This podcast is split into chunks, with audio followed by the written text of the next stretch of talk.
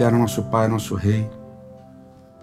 Essa esperança que nos une, essa esperança que nos traz aqui. Muito obrigado por essa oportunidade de podermos celebrar essa esperança juntos. De podermos juntos levarmos um pouquinho dos fardos uns dos outros na esperança de que em breve Cristo voltará a essa terra. Apesar de muitas vezes não termos as respostas, apesar de muitas vezes sobrarem perguntas, cada um de nós aqui em determinado momento da vida deixou queimar essa esperança no coração porque é isso que continua nos movendo, Senhor. Por isso, em nome de Cristo, reaviva essa esperança em nosso coração, todos os momentos, todos os dias, e que essa esperança que nos une continue nos unindo, até que Cristo volte, é o que nós te imploramos em nome dele. Amém. Bom sábado, uma alegria receber todos vocês aqui.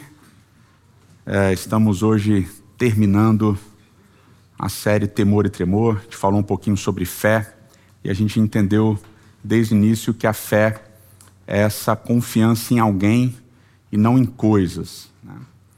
E de uma certa maneira, constantemente a gente acaba exercitando a nossa fé nos mais diversos momentos da nossa rotina. Né? Por exemplo, a fé, essa confiança nas pessoas, ela não depende muitas vezes de um relacionamento profundo. Na, na verdade, muitas vezes a gente exercita a nossa fé, a nossa confiança em alguém, é, em situações até que a gente não conhece as pessoas. Né? E é uma. Muitas vezes essa fé, essa confiança, ela acaba funcionando como uma espécie de contrato social que rege os nossos relacionamentos. Por exemplo, quando você estava vindo para cá, para o Teatro O no Pátio Genópolis, você dirigiu seu carro, né? você confiou que no passado os mecânicos, os montadores, a montadora, a empresa que fez o seu carro, fez direitinho e o, o freio não vai falhar, o acelerador vai funcionar e tudo vai acontecer mais ou menos direitinho né, para você chegar aqui. E você também confiou que os outros motoristas entendem de alguma maneira o que está acontecendo nas ruas. E eles sabem que para mudar de faixa, por exemplo, eles precisam ligar a seta. Eles sabem disso. É um contrato social. Deveriam saber. Quando você sair daqui, você que está na sua casa, você vai almoçar, e se você for almoçar hoje ou algum dia da semana que passou, da semana que vai vir, você vai almoçar num restaurante, você vai confiar que as pessoas que estão naquele restaurante sabem o que elas estão fazendo com aquela comida. E você vai confiar que elas seguem os padrões mínimos de higiene e que elas fazem naquele prato que você vai comer o que aquele prato diz que é para ter ali. Você, você imagina, você, você acredita, você confia que vai ser daquele jeito. E se você tem algum tipo de alergia, você com certeza passa por algumas situações complexas de ter que confiar. Você fala assim, olha, eu não, não como, sei lá, amendoim. Eu tenho alergia a amendoim, se eu comer amendoim, eu vou morrer. Né? E você confia que o cara, o garçom, vai chegar no, no, no, no chefe ou na pessoa que está na cozinha e falar assim: olha, o fulano da mesa X não pode comer amendoim. E você vai acreditar que não vai ter amendoim na sua comida. Você exerce esse tipo de confiança, você exercita esse tipo de confiança várias vezes no seu dia. Talvez o momento mais crucial de uma confiança em alguém que você não conhece seja quando você entra naquela lata que voa, chamada avião, e lá você confia que o cara que está pilotando aquela, aquele avião que ele treinou para aquilo, que ele sabe fazer aquilo, que ele teve uma boa noite de sono, que ele não bebeu, né, que ele não está sob efeito de drogas, que a família dele está bem e que ele não vai fazer nenhuma loucura enquanto ele estiver dirigindo, pilotando, né, na verdade, aquele avião. Então você exerce, você exercita essa confiança naquilo que não está nas suas mãos várias vezes na sua rotina, no seu dia a dia. Só que muitas vezes acontecem quebras nesse contrato social. Você está dirigindo, o cara muda de faixa e não dá seta e bate no seu, no seu, no seu carro. Ou, em outros momentos, os aviões caem. Ou os restaurantes erram no pedido. Há uma série de quebras de confiança que vão abalar a sua confiança nas pessoas e nas instituições. Talvez a quebra mais traumática seja aquela que é estabelecida assim que você saiba que ela existe. Quando você nasce, você não sabe. Mas existe um contrato dizendo que seu pai e sua mãe, um contrato, né? que seu pai e sua mãe vão cuidar de você. E quando há o abandono paterno, principalmente, e materno, há um trauma muitas vezes que é para a vida toda e muitas vezes não resolvido, nem que você faça bastante terapia. Então, essas quebras de contrato, desses, desses contratos, elas acabam abalando a nossa confiança nas pessoas, nas situações, nas instituições e assim por diante. E quando a gente vai para a Bíblia, a gente também vê as pessoas exercitando esse tipo de fé, essa confiança, em diversos momentos da jornada dessas pessoas. Só que tem um detalhe. Até onde nós sabemos, no relacionamento com Deus, essa confiança nunca é quebrada. Mas em diversas situações, essa confiança não vai ser provada naquele determinado momento, no futuro imediato, mas às vezes no futuro longínquo. E a gente vai para a Bíblia, lá em Hebreus capítulo 11, porque a gente gosta de definição de fé. E na definição de fé, em Hebreus capítulo 11, diz: Ora, a fé é a certeza das coisas que se esperam. Você tem certeza do que vai vir. E é a convicção de fatos que não se veem. Então você espera o que vai vir e você acredita naquilo que você não vê.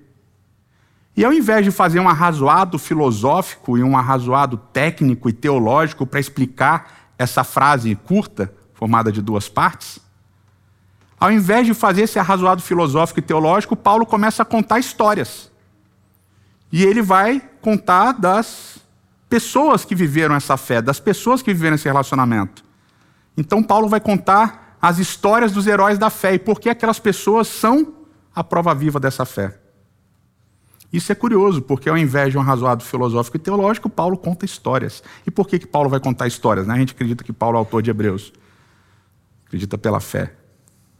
Porque as histórias nos conectam, elas nos unem, e pelas histórias dos outros a gente consegue entender um pouco da nossa própria.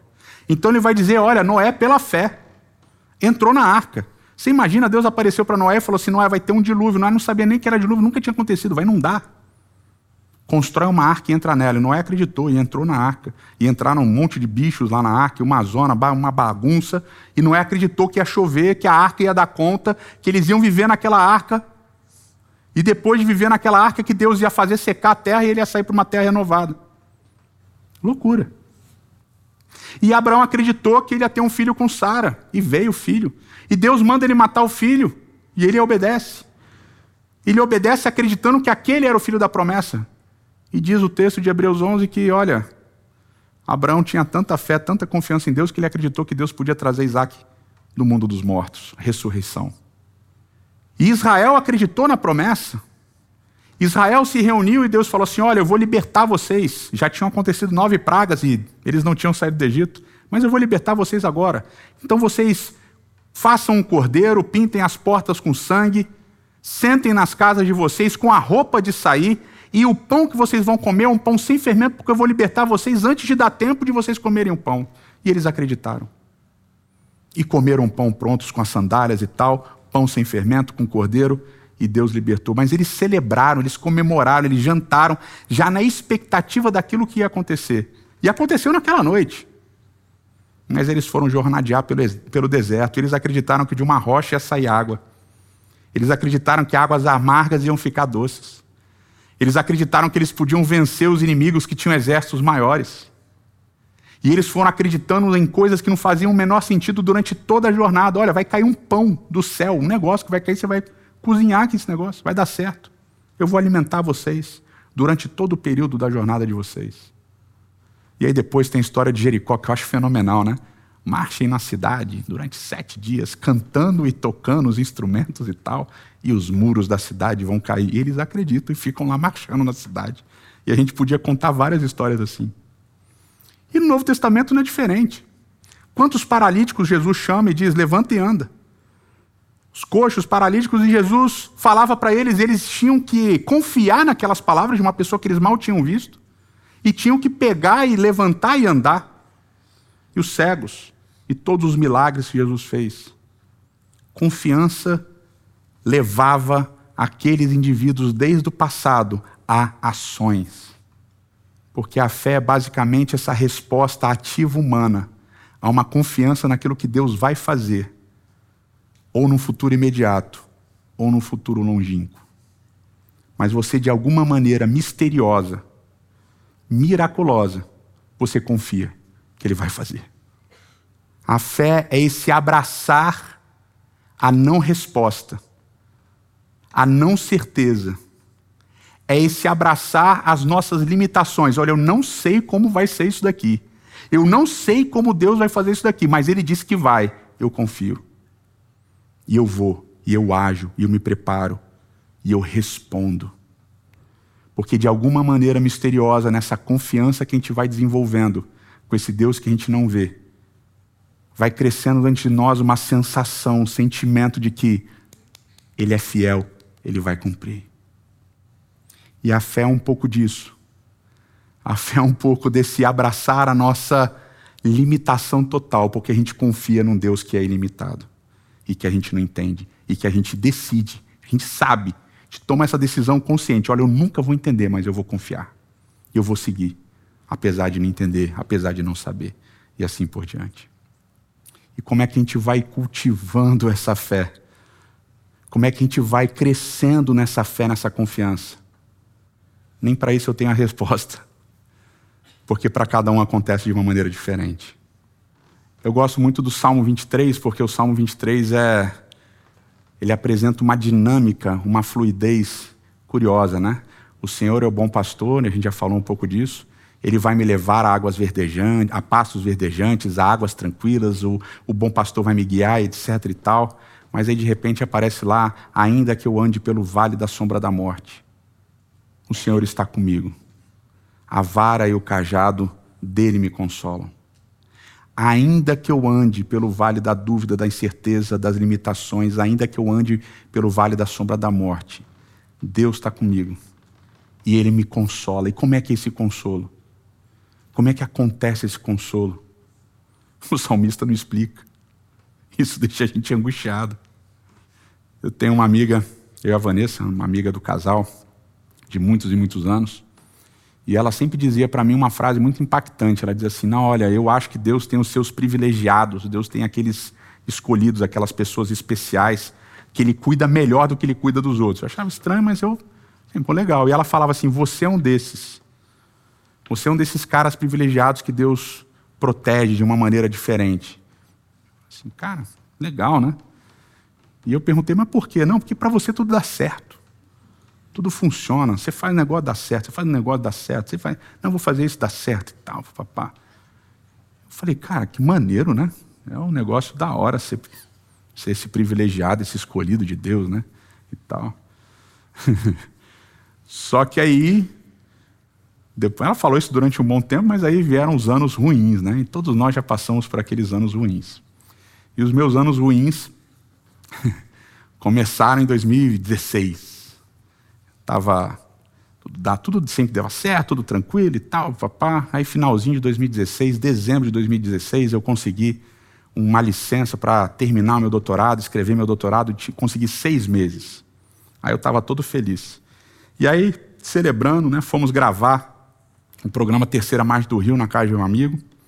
E a gente gravando lá, voltei para casa. Quando eu chego em casa, a casa estava arrombada. Vanessa minha mãe foram, e meus filhos foram assaltados. Ladrões entraram com armas, renderam minha mãe, renderam a Vanessa e roubaram tudo da casa. Sorte que as crianças estavam dormindo, né? Sorte não, né? As crianças dormiram, não acordaram. E aí levaram tudo, né?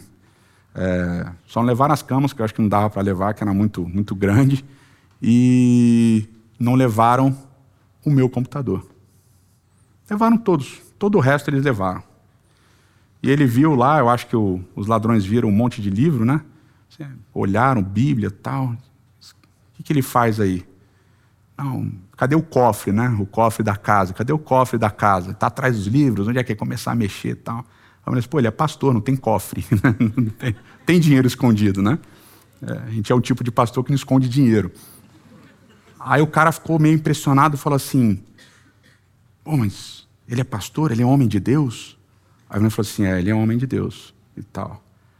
Aí ele olhou o lado da mesa que estavam as Bíblias, né, as minhas coisas, falou assim: Então nas coisas do homem de Deus eu não mexo. Tem uma lógica aí, né? Eu acho. Mas o que é louco é que é o seguinte: eu não. Eu sou um cara limitado tecnologicamente. A minha tese eu não tinha salvo em lugar nenhum. E ele não levou o meu computador, que estava aberto. Ainda que eu ande pelo vale da sombra da morte, o Senhor está comigo. É um detalhe, mas para mim fez muita diferença naquele momento. Depois, olha só, isso foi de dezembro. Em março de 2017, meu filho, a história que eu já contei para vocês, quase morreu numa sala cirúrgica. Quase. Mas não morreu. Ainda que eu ande pelo vale da sombra da morte. Um mês depois, que meu filho saiu do hospital, o outro caiu e quebrou o braço. E foi uma história bizarra, porque ligaram, você imagina, né? Meu filho tinha acabado de sair do hospital, numa situação de vida e morte, ligam da escola, olha, seu filho se machucou. Aí já foi aquele desespero. Quebrou o braço. E aí uma série de outras coisas foram acontecendo. Eu travei, não conseguia terminar. Não conseguia terminar, não conseguia escrever a minha tese, não conseguia terminar a minha tese. Desesperado. E agora, como é que eu vou terminar? Não consigo, tenho prazo, tenho que entregar. É, passou o prazo, você perde tudo. Aí eu estou numa madrugada refolheando um livro, e um detalhe me chama a atenção. O nome do autor de um dos livros que eu mais gostei era Lawrence Turner. Só que era Lawrence, em vez de W, era U. E quando você está escrevendo, tem umas coisas que tiram sua atenção, que são engraçadas, mas outras. Eu fiquei obcecado, porque não era com W, era com U. Falei, por que, que o nome do cara não é com W, é com U? Tem alguma coisa errada nisso daqui. Será que é um erro tipográfico? Mas na capa. Não é possível. E fui, fui atrás, fui atrás e descobri que o cara dava aula no Newbold. E vi o e-mail do cara e vi que ele estava recém-aposentado. E mandei e-mail para o cara. Ô, falando de tal, tudo bem? Aqui é um cara do Brasil e tal, olha. Estou aqui escrevendo minha tese, vi seu livro, estou apaixonado pelo seu livro, você é demais e tal. E, poxa, prazer e tal. você não sabe muito o que dizer, né? Nem quando encontro umas pessoas que cantam, que eu sou que eu sou fã, eu fico, oi, tudo bem? Eu sou seu fã, e fica aquele negócio assim meio, né? A pessoa, você quer uma foto? Você quer uma. Não, só queria dizer que eu sou seu fã. Tá, fica um negócio assim. Aí eu mandei esse e-mail assim: Oi, tudo bem? Eu sou Fulano, eu sou seu fã. Eu falei, pô, o cara nunca vai responder, né? Aí ele me respondeu seis horas depois. Tudo bem, tal, que legal, poxa, legal do Brasil, poxa, meu livro chegou longe tal, papapá, papapá, Conversa vai, conversa vem, o cara me, me ajudou, me mentoreou nos últimos momentos da minha tese e me ajudou a terminar. Ainda que eu ande pelo vale da sombra da morte, tu estás comigo a tua vara e o teu cajado me consolam. De maneiras misteriosas, e vocês todos têm histórias parecidas, quando a gente sente que a gente está abandonado, quando a gente sente que a gente está jogado de lado, quando a gente sente que parece que Deus não está com a gente, parece que tem alguma coisa que continua a gente puxando a gente. Tem uma coisa no nosso coração que continua dizendo assim: fala, ora, briga, porque Ele está aí, Ele está perto de você. Eu acho lindo como o salmo termina. Diz: A tua bondade e a tua graça vão me seguir todos os dias da minha vida. Não importa para onde você está indo. Quando você abraça a incerteza do para onde você está indo, você também abraça a confiança de que a bondade e a graça de Deus estão com você pelo caminho. E a última frase é a melhor de todas, nas nossas Bíblias diz: E habitarei na casa do Senhor. Só que o verbo aqui é o verbo chavato, que significa descansar. Então a melhor tradução seria: E descansarei na casa do Senhor eternamente. Por que, que eu gosto dessa tradução? Porque o sábado é como se fosse um lembrete semanal da nossa humanidade, das nossas limitações, das nossas dúvidas, da falta de compreensão de todas as coisas que estão ao nosso redor, que estão na Bíblia, dos nossos relacionamentos o sábado é esse momento da gente abraçar tudo isso e dizer: Senhor, está aqui, ó, eu confio em Ti. Eu quero descansar em Ti. Mesmo sem saber tudo, mesmo sem entender tudo, mesmo sem compreender tudo, mesmo muitas vezes andando pelo vale da sombra da morte, Senhor, eu quero descansar em Ti. Eu quero confiar em Ti. Pode ser que o Senhor me responda amanhã, pode ser que o Senhor me responda agora, não interessa. Eu quero confiar em Ti. O sábado é essa certeza semanal de que nós somos humanos e não temos todas as respostas. mas o Criador do universo sabe todas as coisas. E Ele disse para a gente descansar eternamente nele, até que Cristo volte a essa terra. Eterno nosso Pai e eterno nosso Rei. Muito obrigado, Senhor, porque muitas e muitas vezes, Senhor, nós estivemos andando por aí sem entender o que estava acontecendo, com sentimentos confusos, com diversas perguntas sem resposta, com um sentimento de depressão, de abandono, uma angústia que a gente não conseguia entender. Mas esses momentos, de uma maneira misteriosa, miraculosa, várias vezes a gente sentiu a tua mão, ou num acontecimento banal, corriqueiro, ou em alguém que falou alguma coisa que a gente não esperava e que mexeu com o nosso coração. Mas a gente sentiu, Senhor, que a tua graça e a tua misericórdia estão conosco todo o tempo. Muito obrigado porque na nossa humanidade, na nossa limitação, nas nossas incertezas, nós podemos confiar que o Senhor é todas as coisas, todo o tempo, e assim será até que Cristo volte. E por isso, Senhor, nos ajude a descansarmos em Ti, a entregarmos essas perguntas que a gente não consegue responder, a entregarmos as nossas dúvidas, as nossas angústias, os nossos anseios, entregarmos nas Tuas mãos na certeza, na confiança que podemos descansar, porque o Senhor sabe tudo e pode tudo. Nos entregamos mais uma vez em Tuas mãos, em nome de Cristo. Amém.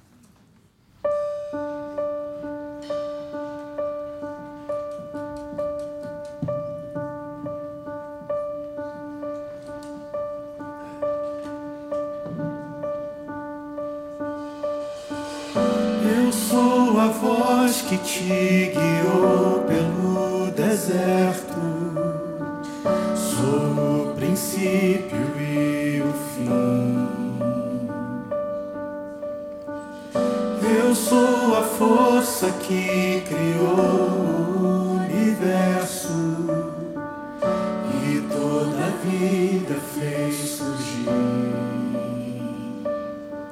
Sou eu.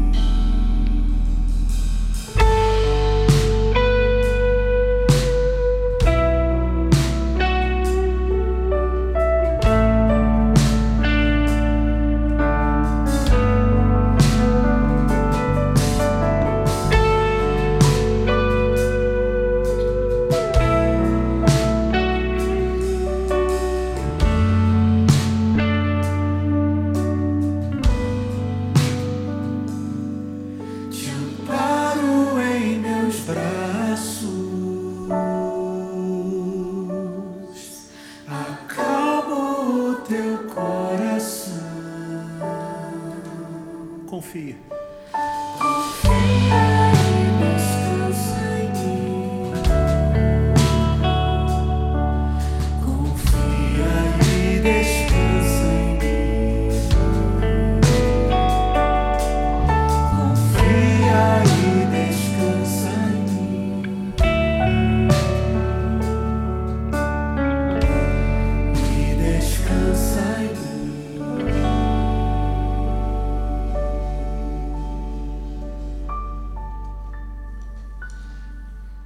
Que o Senhor te abençoe e te guarde. Que o Senhor faça brilhar o seu rosto sobre ti e tenha misericórdia de ti. Que o Senhor sobre ti levante seu rosto e te dê a paz.